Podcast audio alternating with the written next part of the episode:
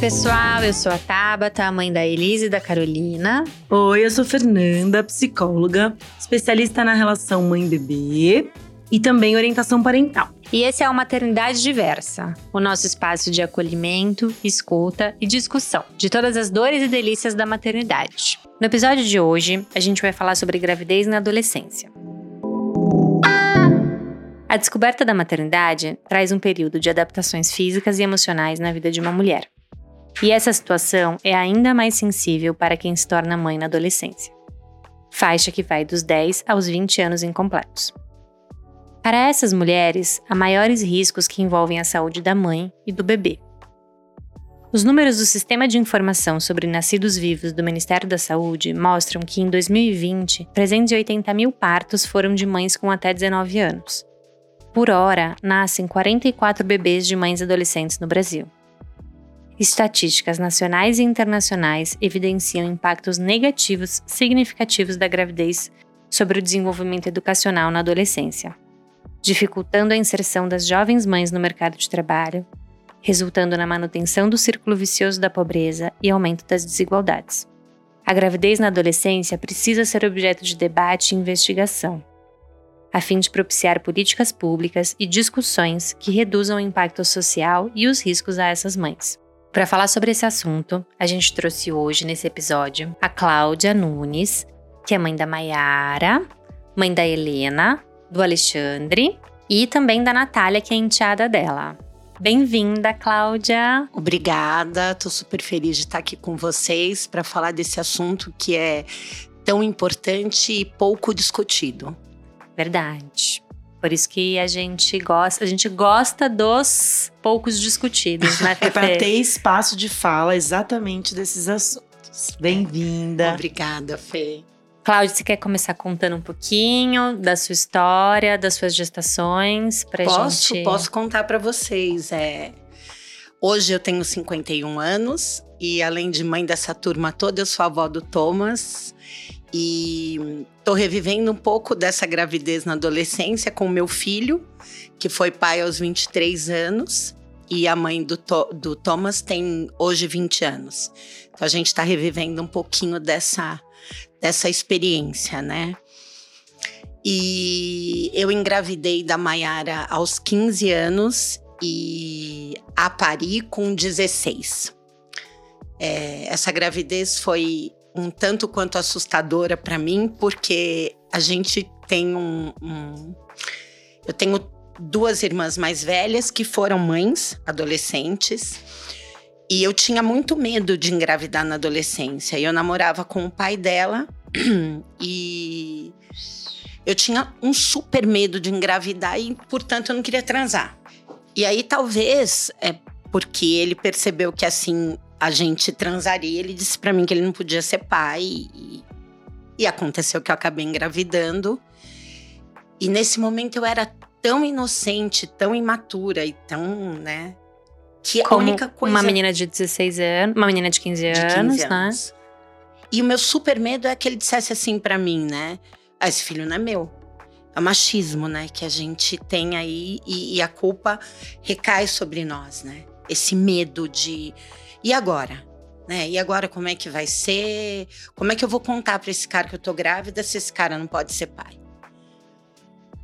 E aí depois eu descobri que quando eu contei para ele que eu tava grávida, ele ficou super feliz, radiante. Poxa, você vai realizar o sonho da minha vida e eu, né, imagina, 15 anos apaixonada, eu falei para ele, nossa, que legal, né? E aí eu já idealizei minha casinha, meu filho, meu isso, né? Nossa, que delícia.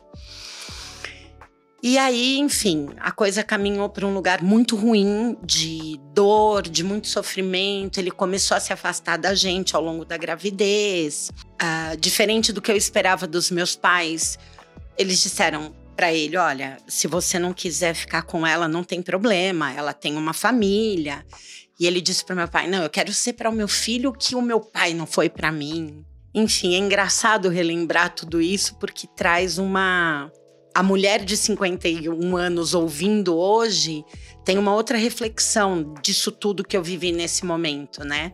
Mas ao mesmo tempo a menina dentro de mim sente essa angústia de novo, entende?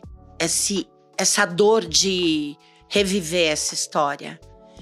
E aí, enfim, aí a gente foi caminhando, caminhando, caminhando. Quando eu tava uh, de oito meses, eu, ele começou a se afastar muito. E um dia o meu pai, que era super católico, chegou da igreja e falou: Não, filha, porque eu conversei com Deus hoje e eu falei o seguinte: ó, a gente vai na casa dele e vai falar: olha, ou vai ou não vai.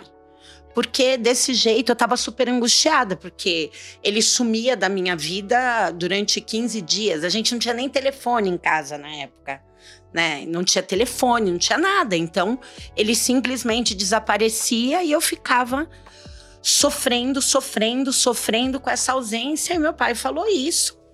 Muito bem.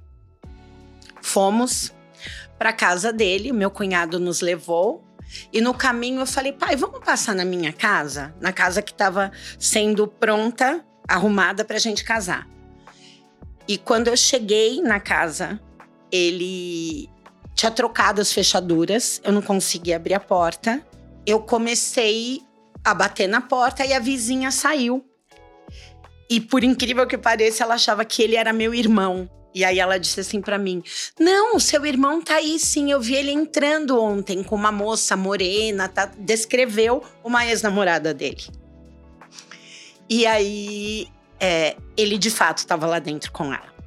É, e aí um tio meu teve a sanidade de falar: "Vamos chamar a polícia porque se a gente entrar nessa casa vai acontecer uma grande bobagem porque né? Porque nessa altura a gente já tinha chamado meu tio para ser alguém um pouco mais consciente, menos afetado de tudo aquilo que estava acontecendo. E aí a gente se separou. Naquele momento a gente se separou porque o meu pai chegou para mim e falou: Olha, é, se você quiser ficar com ele, a gente lava as mãos e você vai seguir por aí. E eu, com 16 anos, não tinha a menor condição de encarar né, essa relação e falar: não, eu quero ficar com ele. E aí a gente se separou e a gente se separou. Nunca mais ele entrou em contato com a gente. Ele nunca mais apareceu.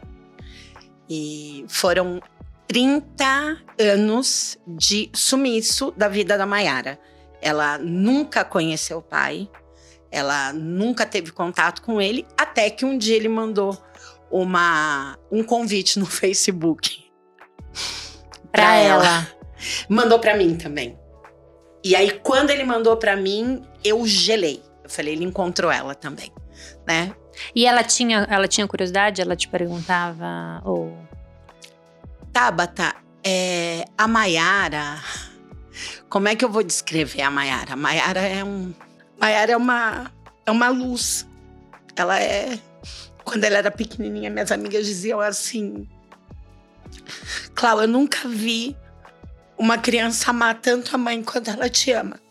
Ela me olhava com os olhinhos de, de um amor tão gigantesco como ela me olha até hoje.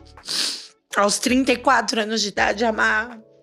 Eu, eu sei que todos os meus filhos me amam muito, mas a gente tem essa relação de, de ter vivido essa história de.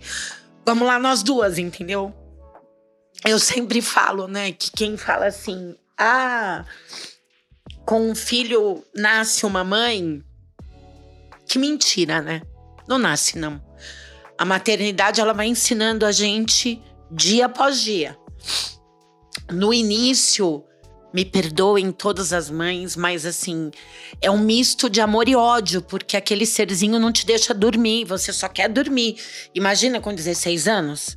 Você tem um sono absurdo com todos os hormônios da maternidade.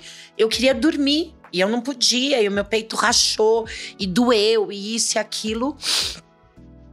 Mas ela ela parecia que ela entendia que a gente estava aprendendo, né? Que a gente estava caminhando para esse lugar de cara, me perdoa, né? Eu não sei o que é ser mãe. E talvez ela dissesse para mim: Eu também não sei o que é ser filho. Então, vamos seguir aí aprendendo nós duas. E ele reapareceu e, e hoje eles mantêm contato não. ou não? Não, ela... Então é muito engraçado, né? Porque quando eu vi, eu falei, cara, ele veio para bagunçar tudo, né? Porque quando ela era pequenininha, eu, se, eu sempre falava para ela que o pai dela estava viajando para muito longe, porque eu não sabia o que falar, né? Eu não sabia o que dizer. Nós morávamos na casa dos, dos meus pais. E é uma casa de nordestinos com muita gente e tinha muita gente ocupando esse lugar aí, né? Meu pai, meus irmãos, enfim. Eu não sei, pode ser, né, a, a ignorância da menina de 16 anos, mas para mim esse lugar estava meio resolvido e eu falava isso para ela: o seu pai tá viajando. E aí uma vez ela estava olhando para televisão e a gente tava, ela estava deitadinha no meu colo e falou alguma coisa de pai. Aí ela olhou para mim e falou assim: "Mãe, eu não tenho pai?" Foi a única vez que eu me lembro dela ter me perguntado. E aí eu reforcei que ele estava viajando. Aí ela disse: "Tá bom". OK. Não tinha essa referência, né? Não... Exato. É, às vezes não só a falta de referência. Eu acho que, na verdade, as crianças também, do mesmo jeito que ela falou, né, Cláudia? Do mesmo jeito que você traz que aquela bebê entendia o que aquela mãe, né, estava vivendo, a criança também, né? Ela sabe talvez que aquela pergunta veio, mas quando você respondeu, talvez ela entendeu assim que não era um assunto também para se estender muito. As crianças entendem muito. É. Eu percebo isso. E você contou um pouquinho, é, né, desse, dessa descoberta da, da gestação, que veio primeiro esse sentimento de medo, até por achar que ele ia falar que aquele filho não era dele e tal. Depois, esse sentimento mudou é, durante a gestação? Ou você ficou nesse, no sentimento do medo a gestação toda? Fala um pouquinho pra gente da gestação é muito maluco porque eu acho que eu nasci para ser mãe. Eu amo, amo. A maternidade é uma coisa que me completa de um lugar absurdo, assim. Eu não consigo me imaginar sem um filho. Não consigo. E quando eu era pequenininha, sabe aquela coisa que as pessoas falam: o que, que você vai ser quando crescer? Eu falava: eu vou ser mãe. Porque era uma coisa que eu queria muito. E aí, enfim, depois que eu falei para ele, que ele respondeu dessa forma tão porque por mais que foi difícil no final, esse acolhimento, claro. mesmo que mentiroso, uhum, uhum. para mim foi tipo, nossa, que legal, né? Sim. Claro. Tipo, te fez é, aproveitar um pouco, assim, a gestação. Eu aproveitei é. muito. Sim. Muito. Né? Eu curti minha barriga crescendo, ela mexendo, uhum. né? Eu virei meio que a atração do grupo. Minhas amigas iam todas em casa, né? Pra ver a barriga crescer. O peito começou a sair o colostro. Aí elas olhavam, nossa, Clau, que legal, já sai leite, né? E a gente foi vivendo essa gestação em grupo né? Sim, sim. E aí, quando a gente se separou, foi um choque para mim. Porque eu tava claro. quase pra parir. Mas eu aproveitei muito esse período do, do início até os oito meses, eu aproveitei muito. Foi delicioso.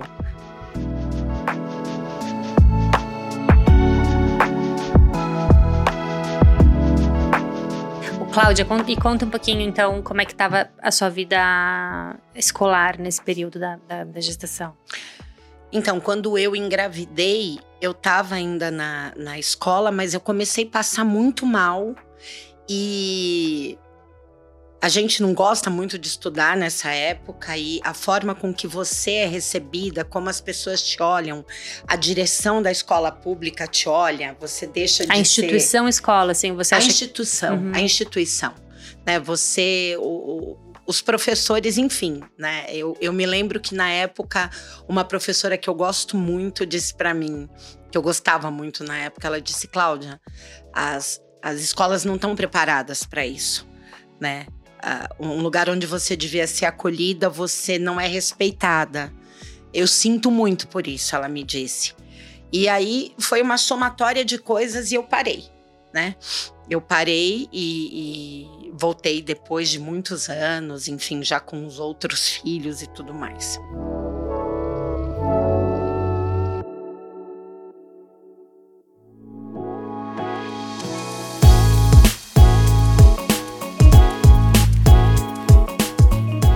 E como que você acha é, que representou assim esse acolhimento dos seus pais também? Porque é, acredito que não são todas as meninas que engravidaram jovens que tiveram esse acolhimento, né?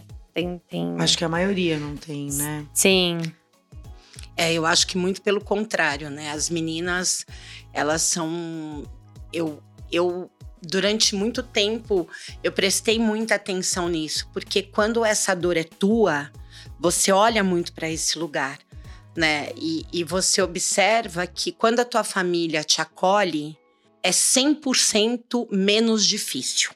Eu não diria que é mais fácil, mas é menos difícil, né? Porque a coisa fica mais suportável. Você tem uma rede de apoio que te acolhe, que te. Né? De adultos, né? Que tem um, po um pouco mais de conhecimento e maturidade Perfeito. acerca, né? Do... Exato. Esse adulto que diz para você: ó, a gente tá junto. Vai né? ficar tudo. A gente vai dar um jeito de ficar tudo bem, né? A gente vai tentar fazer tudo ficar bem, né? E, e, por mais que os meus pais, uh, uh, assim como eu acredito que a maioria das meninas, quando engravidam, né? Porque eu me lembro do susto momentâneo de, além desse medo dele dizer que o filho não era dele, enfim, tinha um medo de e agora? E agora? Né? Como é, como é que faz isso? Mas ao mesmo tempo é muito maluco porque quanto menina, o peso da maternidade é outro.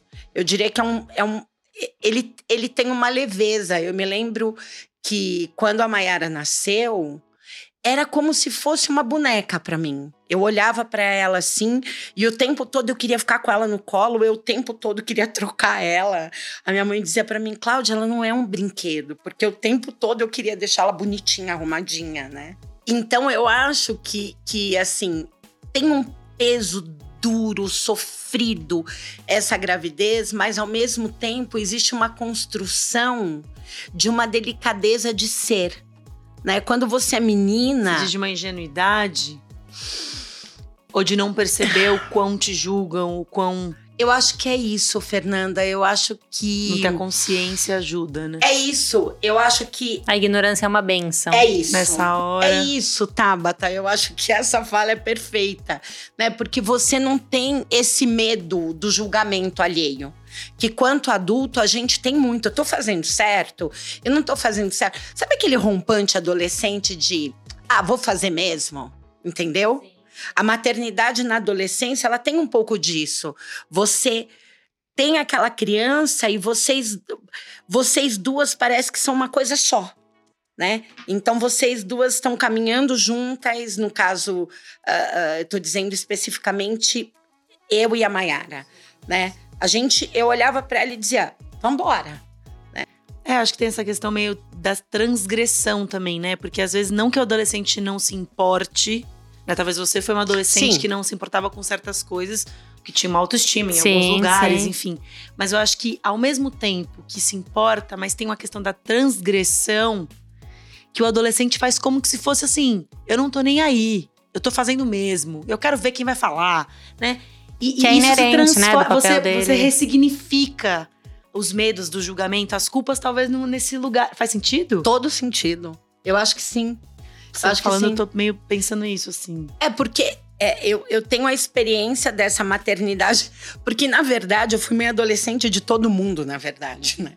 Porque uh, uh, com 27 anos eu já tinha todo mundo, eu já tinha os três filhos. Tá. Né? Então, é, é, eu, eu não fui mãe adulta de nenhum deles.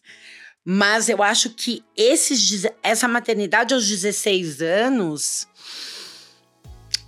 porque assim, qual eu, eu tenho muito medo de, de pontuar somente a dor desse momento. Claro. Uhum. Né? De, de dizer, ele é muito difícil, sim.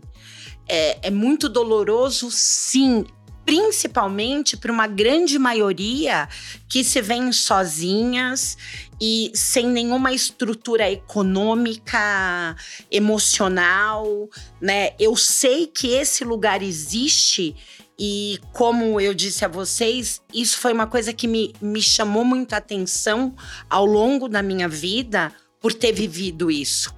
É, no meu lugar, eu tive um acolhimento familiar, eu tinha uma estrutura econômica. A gente era pobre, assim, né? Meu pai, trabalhador da, da indústria, uh, ninguém tinha grana, tipo, opa, a gente, sim, né? Sim. Mas assim, a gente tinha o básico e a gente tinha uma estrutura familiar e, e mesmo assim não foi fácil, né?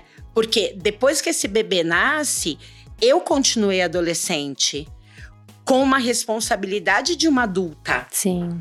Né? E, e, eu me lembro, tem um episódio, inclusive, muito engraçado que eu vou contar para vocês, que eu tava recém-parida e o peito gigantesco, a barriga inchada, e eu tava na cama assim, e veio a mãe de uma amiga com a minha amiga. E eu era muito magrinha antes da Mayara nascer. E a mulher entrou no meu quarto assim e parou e ficou me olhando. Que ela começou. Cláudia! A chorar. o que, que aconteceu com você? Nossa, que delicadeza, né? É uma sensibilidade. Nossa, contém ironia adulta, nessa fala da Fernanda. de uma não... adulta olhando uma adolescente de, e chorando. Ela estava recém-parida, adolescente, sem o parceiro. E ainda assim, sem o parceiro, não porque ele não estava presente, e sim porque ele abandonou você e essa bebê. E essa adulta vem desse jeitinho que a gente tem vontade de fazer o quê? Né? Dar aquele toque, né? Eu me lembro que na hora eu fiquei parada olhando para ela assim e minha amiga falou: "Mãe, cala a boca". E a mãe dela: "Não, não, é que eu não sei eu tô muito sentida. Aí a minha amiga, mãe, sai daqui. E ela tirou a mãe dela mesmo do quarto e a mãe dela e a minha amiga veio e falou: "Clau, me perdoa, minha mãe é maluca". E eu fiquei olhando aquilo e eu não conseguia raciocinar, sabe? O que que estava acontecendo, como é que eu ia sair daquilo. Sim, é que foi muito violento também, né? É, é, é uma violência esse tipo de, de, de fala, de, né, de, de e é muito comum, Tabata, porque as pessoas não olham pra gente como uma adolescente. Como você pariu, você automaticamente passou a ser adulta. Haja como um adulto, entenda como um adulto, responda como um adulto. E você não é um adulto, né? Então, é, o que eu diria para as meninas é respeitem-se. Entendam que vocês estão é, vivendo um momento de reflexão mesmo, de aprender e que as coisas caminham para o lugar de, de construção. Vai ser construído. Né? Eu, eu, eu assisti o primeiro episódio de vocês e você disse: a maternidade é uma construção. E eu sempre disse isso. É uma construção. Sim, não é orgânico. Não é. Uhum. Absolutamente, não é. A como, gente como nos vendem, né? Como nos vendem, né? Junto com o shampoo. Sim.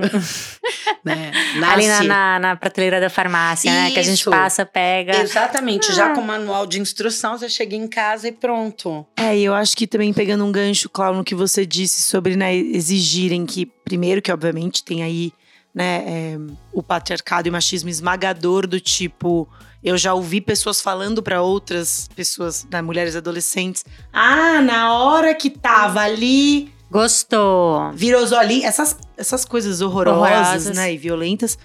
Mas é quando você disse, né, sobre agora você tem a responsabilidade de adulto, né? Acho que a gente também pode olhar e tentar é, fazer de uma maneira assim, sim, ela né, vai ter aquele bebê, ela tem uma responsabilidade mas é uma responsabilidade de acordo com a idade e a fase que ela dá conta. É que nem a gente faz um paralelo com as crianças, né? A criança às vezes sai do bebê maiores em 4, 5 anos, já exigem coisas de uma criança. Você é grande. Uhum. Ele tem responsabilidades de acordo com a idade dele, né? Acho que a adolescência. Me veio um pouco isso assim, a adolescência. Sim, a, a mulher e o, e o homem, ou as mulheres, os homens, vão ter aquele bebê, né? É uma responsabilidade, sim. Uhum mas é uma responsabilidade de acordo com uma claro, pessoa de 16 anos. Claro. Sem dúvida alguma. um outro exemplo de uma coisa assustadora que aconteceu. Ah, tinha todo mundo saído de casa, eu estava sozinha com ela. Ela tinha pouco mais de um ano, portanto eu já era quase maior de idade, eu tinha 17. E ela teve uma febre muito alta. Eu coloquei o termômetro, estava passando dos 40. E eu pensei, vai ter convulsão. Eu não sabia o que era. E aí eu me lembro que eu tinha ouvido alguém, que eu não sei quem é, dizer: põe no chuveiro frio. Para mim era frio. E aí eu liguei o chuveiro no frio e coloquei ela. E aí na hora ela começou a roxear. Ela começou a ficar roxa. A boquinha roxa. E eu pensei, eu vou matar ela. Aí na hora, instintivamente, eu pensei: tira sua roupa e pega ela. E aí eu tirei a minha roupa e aqueci ela com o calor do meu corpo e coloquei um cobertorzinho e ela foi voltando a cor. Eu já tinha dado antitérmico. E aí eu me lembro que depois que ela passou, eu troquei, coloquei, ela dormiu, eu dei o peito, ela mamou, coloquei ela no berço. E aí eu chorei muito. Muito, muito, muito, muito. E eu acho que nesse momento eu entendi a responsabilidade de ser mãe dela. O quanto a vida dela estava na minha mão. E era minha. Não tinha ninguém naquele momento para eu recorrer, para eu pedir, pelo amor de Deus, me ajuda, entendeu? Então, aquele momento trouxe para mim assim, cara, essa pessoa depende de você para viver. Se você não cuidar dela, ela, ela vai morrer, né? E aí foi nesse momento que eu acho que eu amadureci, amadureci, sei lá, 32 anos. Sim, nessa virei. noite aí. Eu passei a ter 50 anos nesse momento. Sim, entendeu? sim.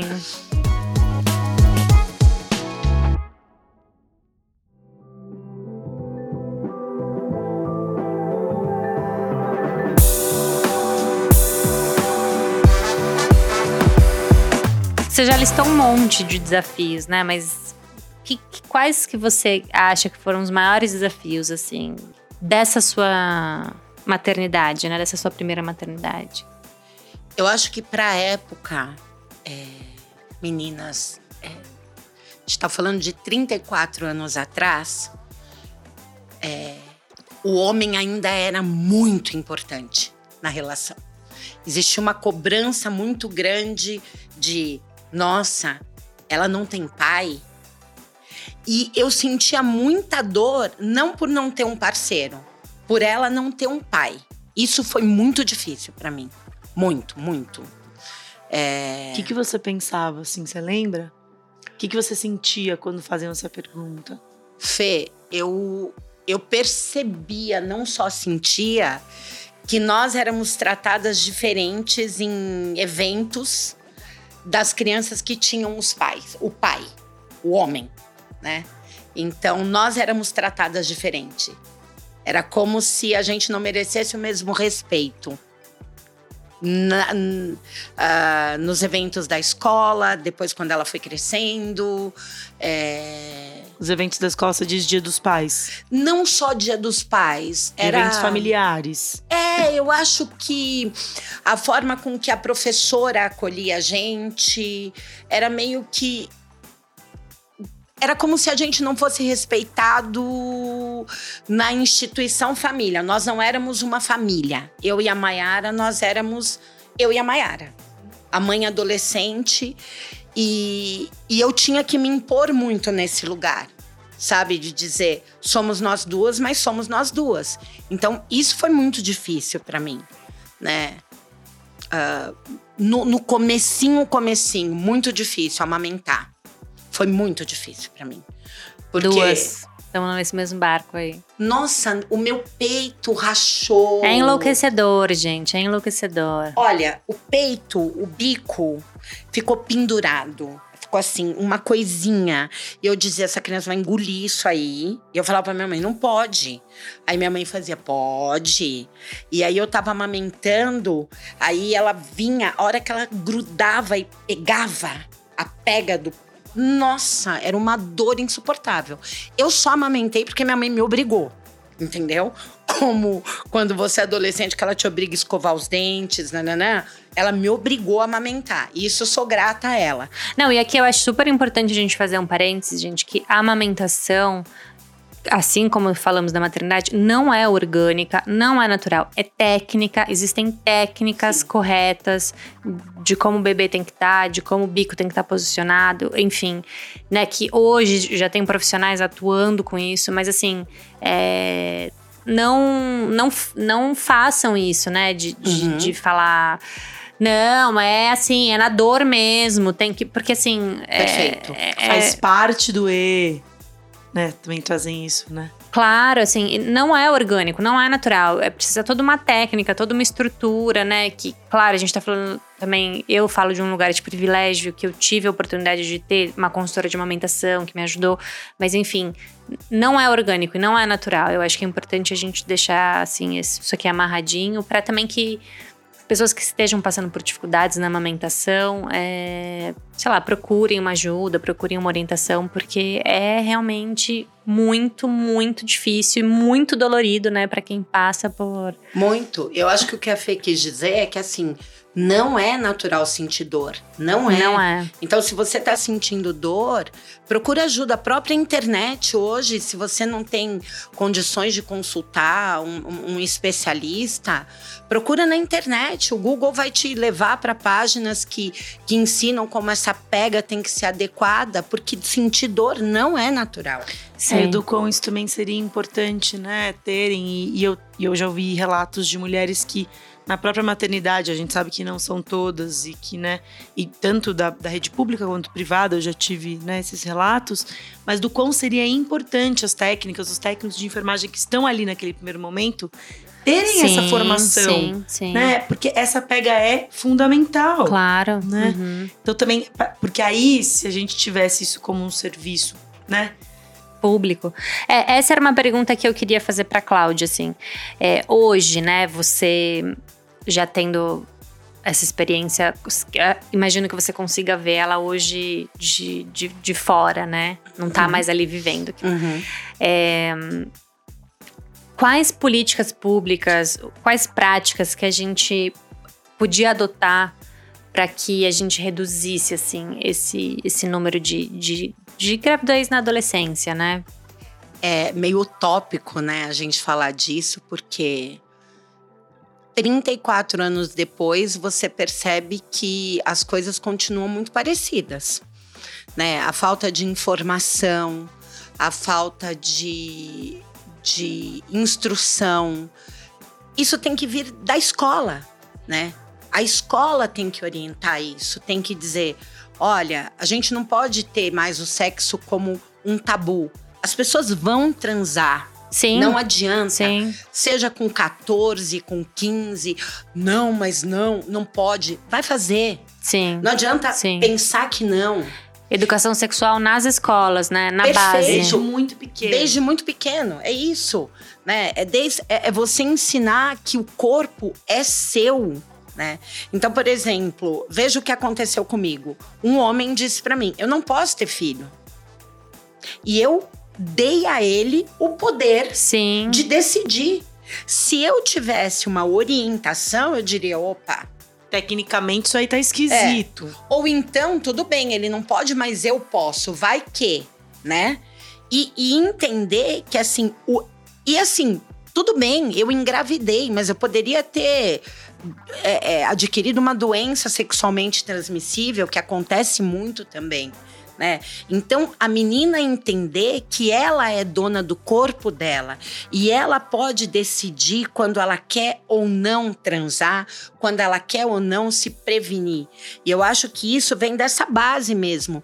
Desde a criança pequenininha você ensinar que é o seu corpo. Ninguém tem direito sobre esse corpo que não você.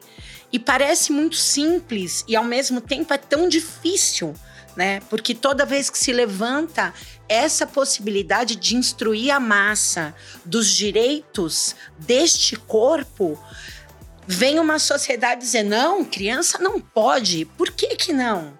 Né? A gente não está falando de erotismo. né? A gente não está dizendo que a gente tem que instruir a criança eroticamente, né? Como transar ou não.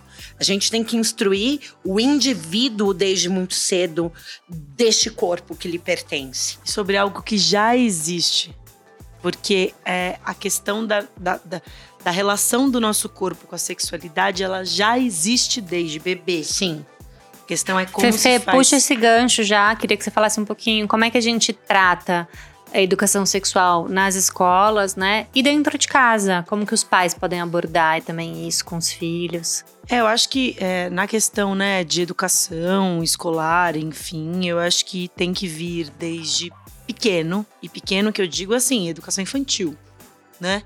Porque a gente sabe que depois começam, né, os, as, os manejos, as manipulações, né, as, enfim, as crianças se, se tocam, né, experimentam. Então, aí desde. E, isso, é, a gente falando, quando eu digo, né, sobre a gente falar de uma coisa que já existe, né, eu acho que quando as pessoas também pensam sobre isso, naturalmente a gente vai ter que falar sobre a sexualidade dos adultos que cuidam das crianças dentro das escolas. Né? Isso também é, é, uma questão de. Não é tão simples botar pessoas com uma responsabilidade, educadores e educadoras, com uma responsabilidade, né? É, se elas também não são cuidadas disso. Porque, veja, a gente vive uma sociedade extremamente moralista, né? E que nega coisas, reprimem, né? Então, essas, a, a, os educadores e educadoras também são é, é, formados e criados nesse lugar, né? Então acho que primeiro é cuidar muito disso desde a educação infantil, tanto com as crianças quanto de educadores e educadoras, né? Em casa, eu acho que as famílias também, né, é, podem procurar ajuda na escola.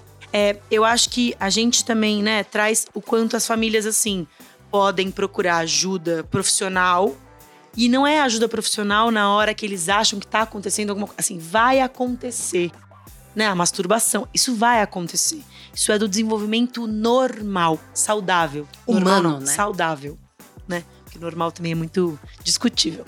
Mas é, eu acho que tem essa questão, né, de procurar uma ajuda. E, obviamente, né, para quem não é possível procurar uma ajuda especializada nisso, porque isso hoje não tem. Dificilmente você acha no, atendimento de saúde pública, isso é pago, é um serviço pago e não é barato, né? De um especialista que fale sobre isso e tal. Eu acho que tem sim é tentar uma movimentação dentro da escola, porque às vezes, também, quando as famílias conseguem levar isso para a escola e a escola ainda não trata disso, é como se fosse também um, um, um, um start, é, um começo, assim, um pensamento de nossa, né? Uma descoberta junto. Tem um vídeo super fofo de uma professora que canta uma, uma musiquinha ensinando as crianças pequenas, Sim. assim, a, Ah, quais sobre são as partes. é, Educação sexual, sim, né? De prevenção de é bem- violência, bem né? é bem legal, né? Bem, bem prevenção legal. de violência e abuso de, né, Sim, sexual sim. de crianças, sim. Sim. Que eu acho que a educação sexual passa por isso também, né? Ela É, começa totalmente Uhum. nisso, né? É, não, é, não é possível não fazer se não desse jeito, porque a grande questão é trazer para as crianças, né, e para os adolescentes o quão aquilo existe, aquilo é saudável, né? O que vai mudar é como se faz aquilo, né? Que fazer, todo mundo vai fazer. Ô, Clau, é, eu queria te fazer uma pergunta e que era, queria- eu queria saber que você falasse um pouquinho como que é a, a relação com a Mayara hoje, né? Mas depois eu também queria que você já puxasse uma história aqui do Alexandre, que o quê? Trouxe um, um déjà vu aí na vida da Cláudia. É, A Mayara é meu primeiro grande amor. Beijo, Má. Ela, ela é uma menina mulher. Pode falar um palavrão? Ela é Óbvio. muito foda. Ela é uma mulher, uma profissional. Ela é uma bruxona. Ela é, ela é um ser humano diferente. Ela é uma pessoa muito especial. Eu acho que a gente criou uma relação de um amor ímpar. É um amor muito ímpar, assim. A gente se ama muito, a gente se respeita muito. E ela é ela é muito, cuidado, ela é muito cuidadosa comigo, sabe? Ela se preocupa muito comigo. Eu não posso falar. É muito maluco que me veio essa coisa agora. O dia que a minha mãe morreu, ela me ligou desesperada, falando: Onde você tá? Aí eu falei, falei filha, eu tô aqui no hospital, enfim. E ela estava desesperada para chegar perto de mim. É como se a morte da minha mãe tivesse trazido a minha partida mais para perto dela. E eu percebi o, o quanto a nossa relação é profunda. É uma coisa que, sei lá, quem acredita se existem outras vidas, a gente está revivendo um grande amor de algum lugar aí e a gente está aprendendo muitas coisas. Né? Ela me ajudou a criar a Helena e o Alexandre. Ela me ajudou a criar a mãe que eu sou, ela me ajudou a ser a mulher que eu sou, ela me fortalece uh, como potência de mulher. Ela sempre diz para mim: mãe, você é a mulher mais foda que tem no mundo. E, cara, ouvir isso de uma pessoa que eu aprendi a ser mãe a trancos e barrancos é muito legal, é muito, é muito importante. E pegando o gancho para te responder, a outra pergunta, o Alexandre. é Vamos tão... falar do Alê agora. Vamos falar de Alê. Maiara, é. já, nos, já nos emocionamos. Mas é. Alê trouxe aí um. Trouxe um presente, mas assim, de um jeito. É muito maluco, né? Que essa história desse machismo, eu sempre me preocupei em orientar as meninas a não engravidarem. Porque assim, eu não vou dizer que assim nossa, eu fui aquela mãe que instruiu sexualmente. Não, porque quando eu me vi, eu tava meio replicando as ignorâncias claro, da minha mãe. Claro. Né? De querer que ninguém transasse. Não, aqui casa não transa, entendeu? E como se eu pudesse segurar isso. Então, por isso que eu digo: vai transar. Então, melhor orientar e bater um papo, enfim. Agora, o Alexandre, na minha cabeça, de uma sociedade machista, não tinha esse problema. Porque a mãe da menina devia estar tá orientando ela, assim como eu estava orientando as minhas a não engravidarem. E aí, um belo dia, o Alexandre, no meio da madrugada, fala: Mãe, eu preciso conversar com você. E aí, a gente estava sentado, ele num sofá, eu no outro. E aí, ele se aproxima de mim e eu pensei, o cara matou alguém, sei lá, ele, ele tem moto. Eu falei, ele atropelou alguém. Sei lá, ele tá envolvido com droga. A hora que ele. Eu, gente, eu entrei em pânico. Falei, cara, fala! Ele começou a chorar e falou para mim: Eu vou ser pai. do alto da minha arrogância, que naquele momento esqueceu que foi mãe aos 16 anos, eu falei: Parabéns, Alexandre! Agora você traz a cereja pro seu bolo de merda da sua vida. E aí eu chamei meu marido, falei: Ó, seu filho quer falar. Seu e filho aí, estragou a vida dele. Cara, acabou com a sua vida. Que merda que você fez da sua vida. E aí, no dia seguinte, é, eu trabalhava com a Fernanda, inclusive, a Fernanda para mim. Clau, fica tranquila. Olha, as coisas vão, né? Eu, Fernanda, você não está entendendo.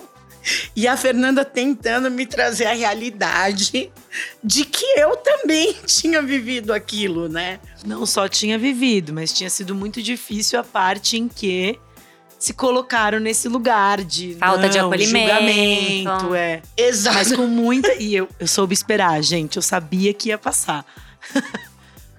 eu me lembro que a Helena, né, que é a minha filha do meio, no dia seguinte a notícia a gente saiu para para comprar umas roupas e a gente entrou numa loja que tinha uma seção infantil e a Helena veio com, com um macacãozinho de bebê e falou: Mãe, olha que lindo. Eu falei: Não estou para isso, Helena. Não quero saber, não tô querendo olhar para isso. Tá achando engraçado? Seu irmão? Seu irmão vai ser pai? Você tá achando piada? E aí você observa que você, sem querer, tá repetindo uma história né? Você está reproduzindo no outro a sua dor. né? Porque na verdade o que eu senti naquele momento era tipo, cara, você não sabe o que te espera. Né, o quanto é difícil e quanto vai ser difícil para esse bebê. E a Clarissa, que é a mãe do Thomas, com 19 anos, ainda mais perto de mim. Gente, é desesperador. E aí, o Thomas chegou. E aí, vamos fazer um corte numa linha do tempo agora, desse surto para o Thomas chegou. E ela hoje respira o Thomas. E o Thomas chama ela o dia inteiro. Babá. E, pro, e procura babá. ela o dia inteiro.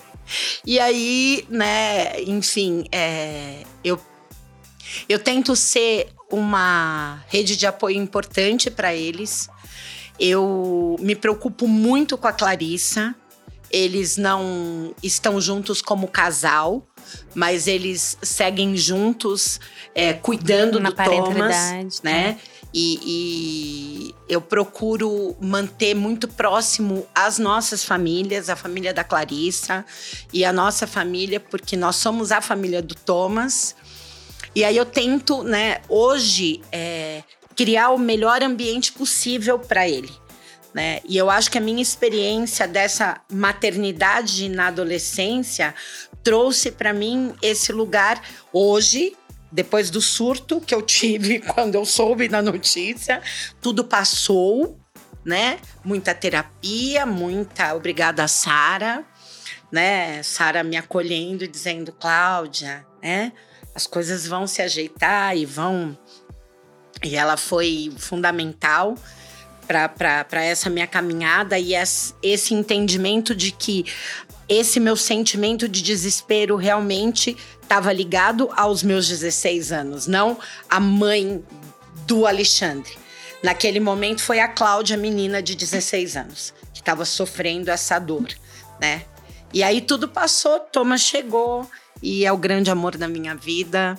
Ser vó é, sei lá, não sei dizer. Cláudia vai voltar também pro episódio do Minha Mãe Sendo Mãe, Minha Mãe Sendo Vó. Com certeza. E o dia que o Thomas escutar tudo isso. Ele é o amor da minha vida. Ele é. Ele vai ter certeza. Ele, ele é um cara. Eu vou dizer uma coisa para vocês aqui. Eu acho que eu sou. Eu não sei porquê, mas Deus gosta de mim. Ele é um cara que ele me abençoa todos os dias. A única coisa que eu peço é saúde para minha família, porque todo o resto eu tenho. Eles são pessoas incríveis e o Thomas, diferente do que eu disse lá atrás, o Thomas é a cereja desse bolo de amor que é a minha família. Ele é impressionantemente especial.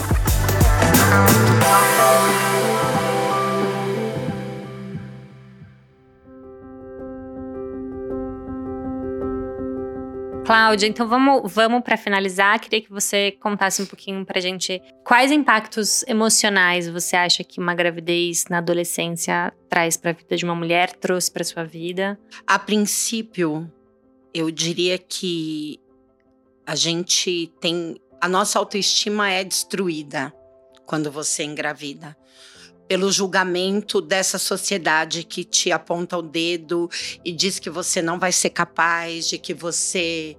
A primeira coisa que a gente ouve é: você acabou com a sua vida, né? E você passa a acreditar nisso. E você passa a aceitar ser subjugada você passa a achar que as pessoas têm o direito de colocar você nesse lugar secundário, nesse lugar de que você fez errado mesmo e agora vai dar tudo errado para o resto da sua vida. É, eu diria que foi necessário muitos anos de terapia, de conversas, de grandes amigos e amigas. É, e eu peço a liberdade aqui de dizer que a Fernanda ela é essa pessoa na minha vida que é, é uma profissional incrível como psicóloga, mas é um ser humano espetacular e me fortaleceu. A gente trabalhou juntas durante 10 anos e ela é responsável por grande parte da mulher que eu sou hoje. Né? Ela me fortaleceu muito nesse lugar de dizer para mim: você pode, você é capaz, nada e nem ninguém pode dizer que você não é. Então, eu diria hoje que busquem né, as pessoas que vão dizer para você que sim, você pode. Fujam de quem vai dizer para você que a sua vida acabou. Não, sua vida não acabou, não. Uh, de dentro de você vai sair uma semente que você vai aprender, né? Então é isso que eu, que eu poderia deixar para as pessoas. A gente aprende a ser mãe, a gente aprende a ser mulher, a gente aprende que a gente pode. É, e se isso está acontecendo com você, fortaleça, se respire, saiba que os dias eles vão acontecendo, a vida vai caminhando e a gente vai se fortalecendo. Ah. É, eu, primeiro de tudo, queria agradecer, tô bem emocionada aqui. É, mas também, né, sobre essa, essa frase que a Clau trouxe sobre, né, dizerem a sua vida acabou. E se a gente for pensar no, na, na, na, no psiquismo de um adolescente, dizer sua vida acabou, né? O adolescente ele já vive, revive é, lutos e mortes de coisas porque ele está se constituindo muito nesse aspecto emocional, né? Então alguém dizer isso para um adolescente que já está, né? Um adolescente que já está completamente vulnerável emocionalmente, porque ele está se construindo, se constituindo. Essa, é, é, esse olhar de a sua vida acabou é literalmente né, uma morte, no sentido de que ele já está vivenciando essas, essas pequenas mortes. A gente sabe que a maternidade também, também é um, é um grande luto de muitas coisas. Então, é, é, eu fico imaginando essa questão de o quão sério é uma frase dessa numa fase tão vulnerável, né? Do quanto é, é sério, é grave. É violento. Muito, né? E do quão a gente. E, e, hoje, obviamente, a gente também tem, né? A Cláudia tá contando aí um relato de 30 e poucos anos atrás, mas do quão hoje os adolescentes, nessa questão toda dos suicídios, né? Da adolescência, uhum. automutilação, né? De, de, de adolescentes muito vulneráveis mesmo, né? E quanto precisa-se de apoio nesse sentido de o cuidado com as coisas que a gente diz ao outro. Isso deveria ser algo o tempo todo. A maternidade exige, sim, que as pessoas tenham esse cuidado. A maternidade na adolescência, triplicamente, quadruplamente, enfim, né? Do quão isso é sério, assim, né? Então, o quanto a gente precisa cuidar desses adolescentes, dessas adolescentes mesmo de. E aí eu digo de cuidar, né? Eu falo no lugar de saúde, né? No lugar de profissional de saúde, mas de uma questão né, de saúde pública, assim, para ontem, né? Os, os, lugares de acolhimento e né, os, os contatos, os espaços. Que a gente precisa mais falar disso mesmo, né? Para se terem mais esses lugares, né?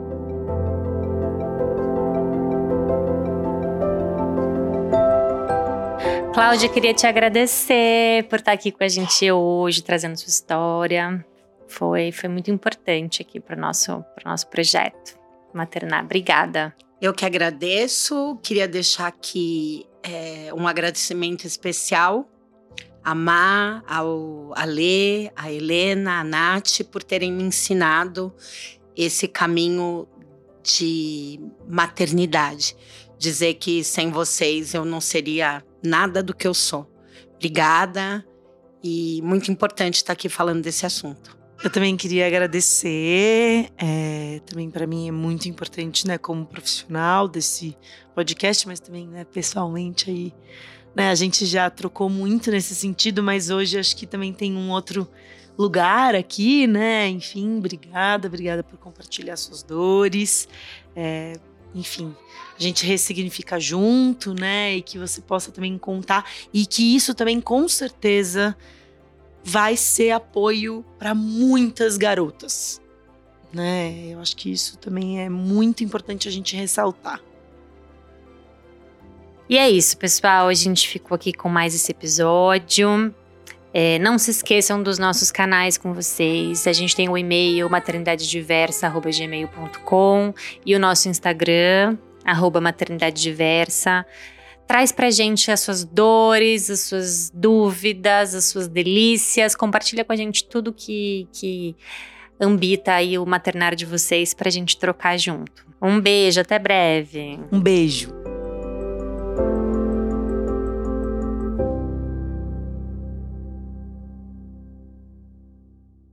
Esse podcast é produzido pela RDGO Produtora. Oh, this you crazy mother.